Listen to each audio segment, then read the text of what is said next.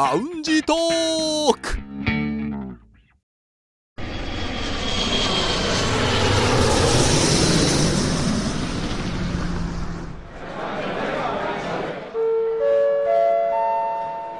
ラウンジトークよりご案内申し上げます。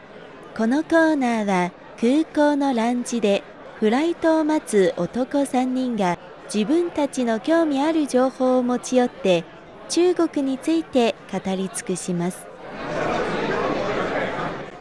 朝起きるときしっかりと起きられてますか？寒いですからね。いや寒くないでしょ。今暖房入ってるから。おおなでねそう私ずっと長年の疑問なんですよ。はい。部屋の中はあったかいあるいは涼しいうん。のに外が暑かったり寒かったりするとなんか違う？うん。わかります？これ。同じ気温な同じ室温なのにうん。冬のその温度とうん夏のその温度ってなんか違うんですよ。へえああわかります？室温は一緒だけど例えば同じ27度であってはいはい。もうん。あの夏だったら半袖で27度でいられるのうに冬の室内の27度ってなんか半袖ちょっと寒く感じる。多分それ空気の流れじゃないですか。ムラがあると。あの寒いと底冷えとかうん。下の方が寒くなるから暖かくなるし気持ちではない。な そっか。うん。じゃあ寒い空気もあったりとかするってことね。あるのでまあその場合はちゃんと温めてうん。えーお過ごしくださいということですね。しっかりと休んで起きるときは元気よく 起きましょう。朝起きるって話でした、うん。はいそうね。そうね。はい。さあ北京在住の男3人が情報を持ち寄って中国についてああでもないこうでもないと語り尽くすコーナーラウンジトーク三新です。今日の担当は私です。私が気になる話題はこちらです人材不足職種ランキングを初めて発表販売員やレストランスタッフが上位。人的資源社会保障部によりますと中国職業訓練技術指導センターがこのほど2019年第3四半期全国求人・給食人材不足100職種ランキングを発表しました。上位に並んだ職種には販売員レジ担当者レストランのサービス担当者警備員清掃員商品の営業担当者家事代行サービススタッフなどがありました。こちらは11月22日の人民網の記事からです。今ご紹介したように業界によっては人材不足になっているという発表があります。びっくり。中国ってこんなに人がいっぱいいるのにそうなんですよ人材不足の仕事があるって。しかもなんかね一般的な仕事というか販売員とかが足りてない今ここ上がってるのを見ると人材不足だと言われているのは直接のサービス系のお仕事が多いのかなって気はするんですよね。確かにそうですよね。まあ販売員接するね。そうレジ担当レジ担当とかレストランサービス。そう。なんですようね。でそこでですねまあ確かにこういうこの接する仕事の中で、まあ、人材不足というか人が少なくなってきたなとは感じるようになってきてまして買い物行く時近くのスーパーとかコンビニでもキャッシュレスはもちろんなんですけどセルフレジがはい増えてきたなと。増えましたね放送局の近くにもねセルフレジのスーパーがありますね、うん。そうですね。でそのセルフレジだから自分で、ね、バーコードをピッピッってやってで最後はそこはキャッシュレスの支払いになりますよね、うん。ウェイシンとかジフバーとか。スマホでね、はい。行ってやって。それでかざして終わり。あとはまだこれやったことないですけど顔認証決済のセルフレジもありますね。あるんですよね。はい。だからそのセルフレジでどの支払いにしますかって選ぶときにあのマークで顔がにっこり笑ってるマークが ああるんですよね。ありますね。笑顔認証決済 えそスマイル0円みたいなことですか？えっとねスマイルでは安くならないですけど。あなたのスマイル100円みたいまあ、つまりはちゃんと登録してればもう顔認証だけでピッと決済ができると。結びつくってことですよね、うん。はい。それがなんか支払い決済なのか銀行口座か分かんないですけど、うん、ということはどちらにしても機械1台あれば支払いが完了する。そこでレジ人がいがいらないとということ、うん。いうことになりますよね。で同じように最近増えてきたなと思うのがコンビニの便利鉢便利フォン。うんうん。はいはいはい。うん。これもよく見ますよね街中で。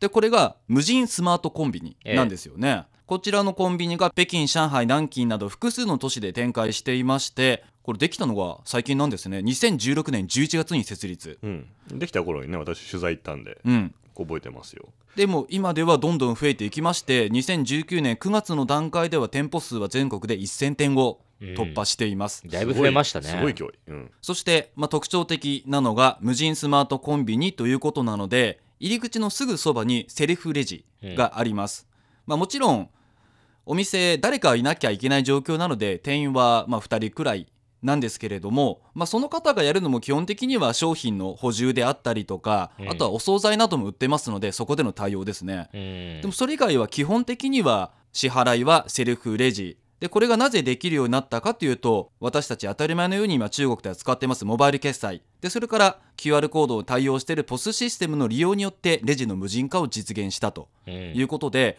まあ、やっぱりここまで考えても、まあ、人はそんなにいらなくなってきたという現ですよね。状がねありますね。ん。でも今回ニュースは人手が不足なんですよね。うん、不足しているので、まあ、それを補うために、まあ、こうやって無人化が進んでいる無人化が進んでいるのかなという流れもうんあると思います。まあ、そしてこのコンビニ便利鉢ですけれども、えー3年くらいでどんどん店舗が増えていますけれども最初スタートアップの段階では中国最大級のオンライントラベルエージェントチーナーから3億ドルおよそ320億円の融資を受けその後テンセントも参入しました。テンセントからもおよそ280億円の資金支援を受けていましてまだこれから無人店舗伸びるかもしれません。今後3年間で1万店舗を目指す計画だということです。すごいですね。そして感覚的に人手が足りないならじゃあアルバイトとかたくさん募集したらいいんじゃないのかなって思うのもあると思うんですね。日本で言えばね今先ほど出たようなそのレストランのウェイターさんとか、うん。販売員あるいはレジの担当うん、って大体アルバイトですもんね。まあそうね。パートさんとか。そう足りなけれれば雇わなければいけないってなるかもしれないんですけれどもでも実際のところあんまりそういう求人ってそんなに見ないのかなっていうのが現状にありまし中て国でははい。うん日本だったらねもう求人とかアルバイトサイトとかいっぱいありますけれども、中国だとそんなに出てないなっていうのはありまして、えこれがちょっとリュウさんに聞きたいのが、はい。あんまり中国の場合特に学生っうん。てあんまりアルバイトをやらないですよね。やらないですねうん、そもそも高校生とかでバイトってほほぼないですね。ああ高校生のバイトはまずない、まずない、うん。そして、えー大学生のバイトっていうのももうこれもほぼないに等しいですね。それはあれ？もう勉強しなさいというまあそうです。雰囲気。で高校は多分ね勉強しないともうやっていけない。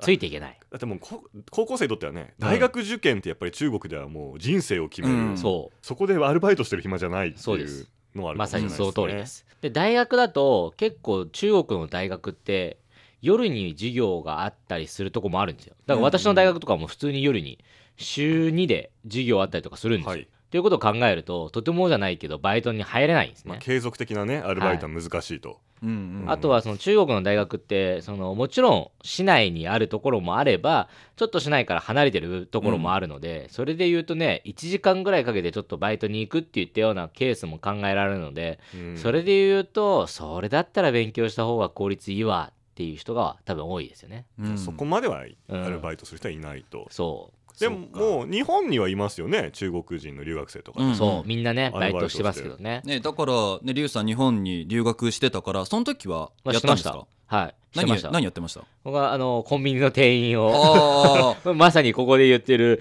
あのレジ担当ですよ。販売員レジ担当。あの品出しとかもやって。やってましたね補充ね。あの真面目にやってたんですか？真面目にやってましたよ。あのほらんあのジュースとか売ってる冷蔵庫。ただね、ねうん、冷蔵庫のに後ろで こうね補充するじゃないですか。あ後ろから押し出してくやつ。そうそう。あれ気持ちいいっすよね。こ知らんの入れやったことないから分かんない。あれこっちが買う側でやるときにたまに奥の方からこうあガラガラってくる時があってあれびっくりしますね。だからあれダメなんですよ。だからお客さんがやっぱね来た時はねちゃんとあ来たあっていう中でやっぱちょっと待ってないと。あれって後ろから見えるんですか？見えます。見えますもちろんもちろん。でこっちからはよく見ると向こうの闇の中に目があるみたいな。そう。でだからね逆に言うとあんまりそこでちょっと動きすぎちゃうと、うん。お客さんがやっぱりあれってなっちゃうからびっくりさせちゃいけないから、はいはい。やっぱりそうあお客さんが来たっていう時はもうもうじっとね耐えるわけですよ。うん。だからたまにねすっごい悩む方もいらっしゃるんでね。そうですよね。そうん、まだ悩んでいらっしゃるっていうのを、もうじっとね陰でもうひ選っそり択選択うん。困難症ね、なるほどね。そう。見守りながら。でリュウエイさんの場合もちろんその高校とか、ねはい。大学中国の大学ではバイトしてなかったけど、はい。日本でバイトしたじゃないですか、はい。その時にこう最初始めた時って違和感とかこれちょっと大変だなってありました？まあでもあの最初のバイトがやっぱコンビニ店だったんであのすごく丁寧には教えてくれますよね。あとねその勤めてたコンビニっていうのはそんなに、まあ、忙しい時期もあるんですけど全体で言うと、まあ、割と穏やかな、うん。えーペースだったのでそれで言うとそんなに大変でもなかったですね。じゃあそれはね最初の始めとしては良かったまあですね、非常に良かったところです。うん。でもそのほらアルバイトの経験がない、まあ、中国の人はない、はい。けどやっぱ日本に行ったらしようっていう気持ちがあるんですいやありますねあのやっぱやったことがないからやりたいっていうのとあと中国と日本だとバイト環境がやっぱ違うじゃないですか。うん。システム上も、うん。っていうのを考えるとやっぱ経験したいですよね。それは普通中国の他の学生たちもそう思ってるそう思ってると思いますよ。じゃあもう日本に行ったからには例えばお寿司は食べようとかと同じぐらいにあそうですね。アルバイトはしようっていうのは。できればねやってみたいって思やりたいことってる人はの一つうん、みんな思ってると思いますよ、ね。例えば人気のあるバイトってあるんですか？あー。あでも居酒屋はねみんなもしかしたらちょっと経験したいっていうのは感じてるかもしれないです。居酒屋、うん。なんでまた？なんかチームワークというかねフロアスタッフとキッチンと。キッチン側と多分ねある程度の連携とかが必要ですしせっかくあの接客業ってやっぱび技術がいるじゃないですか、ええね、ただいらっしゃいませ言ってるだけでい,、いいっていうような話でもないので。相手のタイミングを見てじゃあこそううグラスを下げるこのタイミングだ注文を聞きに行くタイミングだとか。そう。だからそういう意味では多分ね居酒屋を考える人はもしかしたらいるかもしれないですね、なんかちょっと憧れがあるんですね居酒屋にうん、あ対する、とは私の憧れはコンビニでしたかあそう当時は？ら 当時は、いうん。らっしゃいませーっていうのがねどうしてもやりたかったんで。すちょちょちょちょっと待ってちょっと待って待って待って。待ってちょっと星さん耳を澄ませましょう耳を澄ませて、はいなじゃあいきますよ。なんか聞こえますよ、いきますよ。うんいらっしゃいませーっていうのがやりたかったんですよあ。のこのはあピロせーをね。リロピロリローンっていらっしゃいませーいらっしゃいませーっていうねいろんなネトーンからいらっしゃいませを言いたかったっていうのは当時私ありましたね。でも確かにそのいらっしゃいませって言ってみたい気持ちは分かりますありますようんわかります。わかります、うんそれが一番許されるのはコンビニですから。確かに。うなるほんどね。いろんなトーンからね。なんかでしょ？もうコンビニのバイトしすぎるとよその店自分入るとき言っちゃうっていうのは本当ですか あります？はあこうピクッと反応はするでしょうね。言いたくなる、入りながらいらっしゃいませって入っちゃう。ないですあ違う俺客だって。いやそれはないんじゃないですかね。何の話でしたっけね。バイトね。まあね、人手不足。の場合ね、そう人手不足で、だからまあ日本の場合だと、ね、人手不足だってなったらうん、求人出しましょうとか、少し給料高めにして出しましょうってなるけれども、まあ中国の場合は、なかなかその学生がすぐに捕まえられる状況ではないというのはい。が今話聞いて分かりましたよね。学生たちもねわざわざ日本に留学したらバイトをしようって思うぐらい、うん。こっちではしないっていうことですからね、うんまあ、それだけ普段の学業が忙しいという現状ももちろんありますよね。まあ、そしてですねじゃあそのバイトをしてる人もちろんいるわけなんですけどもどういう人が、まあ、中国の場合してるかと言いますと、うん。え1個こちらは調査報告ありまして、えー、ゴーチン生活情報サービスプラットフォームがありましてそこの、まあ、県域住民およそ1万6000人を対象にした調査。まあ地方の人たちですね。そういうことですはい。ね。でその県域の調査の場合ですとバイト収入があるよと答えた人これがおよそ52%でこれは、えーバイトだけをしている人と本業プラスバイト副業をしている人が、えー、大体半分ということですね。でそのうち結局副業両方やってますよって人が全体の24%ですので、まあ、およそ4分の1は何か本業をやりながら副業もやっているという人なので、うん。必ずしもバイトはやっぱりやってる人はいるというう状況ですすね。でもただじゃあどういうことをやってるかというとインターネット関連が多いと。ネットを使った関連が多い、まあ、例えば、えーネット配車サービスとかデリバリーサービスオンラインショップ、まあ、どっちかというと一人で受けて一人でその場に行くとか。あなるほど。やっぱりこの接客っていうところではちょっとないわけですよね。うん。でそしてですね、まあ、そのような状況がありじゃあやっぱりうん直接こう対面するようなサービスコンビニだったりとかスーパーっていうのは減ってくるのかなという現状はやはり感じるわけで,、うん。で先ほど最初にご紹介しましたコンビニ無人スマートコンビニの便利鉢、まあ、この場合ですと無人コンビニですよね。そして無人レジを導入している無人スーパーっていうものもありますし、あとは今無人レストランあというものもね、うん。出始めている状況です。うん。そしてこれから無人サービス増えるのかなと感じさせるのが今年の8月に上海で第3回中国無人小売大会というものが行われました。でここはいろんな自動販売機が登場したということなんですがもちろん自動販売機というと飲み物ありますけれども、それ以外にも化粧品、え化粧品も。うん、ここで上がってたのは、えーよく知ってる人多いと思いますが SK2 とかうんクラランスなどの化粧品。それからホテル用のアメニティグッズ医療用洗剤そして生鮮食品お肉とか野菜。そういう自動販売機も並んでました。でさらに、まあ、北京の場合私の生活範囲内で言うと以前取材に行きました、えー、四港工業パークもともとその鉄鋼工場の跡地を使った、えー公園があるんですけども、うん。そこでも無人販売カーが走ってまして、うん。園の中をとっても広い園内なので車がゆっくり走ってるんですけども、中よく見たら飲み物が並んでんですね、だから買う人はわーって近づいてってでボタンを押してあとは携帯かざして、うん。そしたら飲み物が買えるっていうもので、はい。これも一切人いらず、その園内を決められたようにしっかりと動いてでもちろん人が追いつけるスピードでちゃんと走ってるのでこれも人いらず。最終的に人の力が必要なのは商品の補充くらいですよね。うん。ということでね。この飲み物を買うっていうだけでも無人っていうサービスが進んでいるという状況です。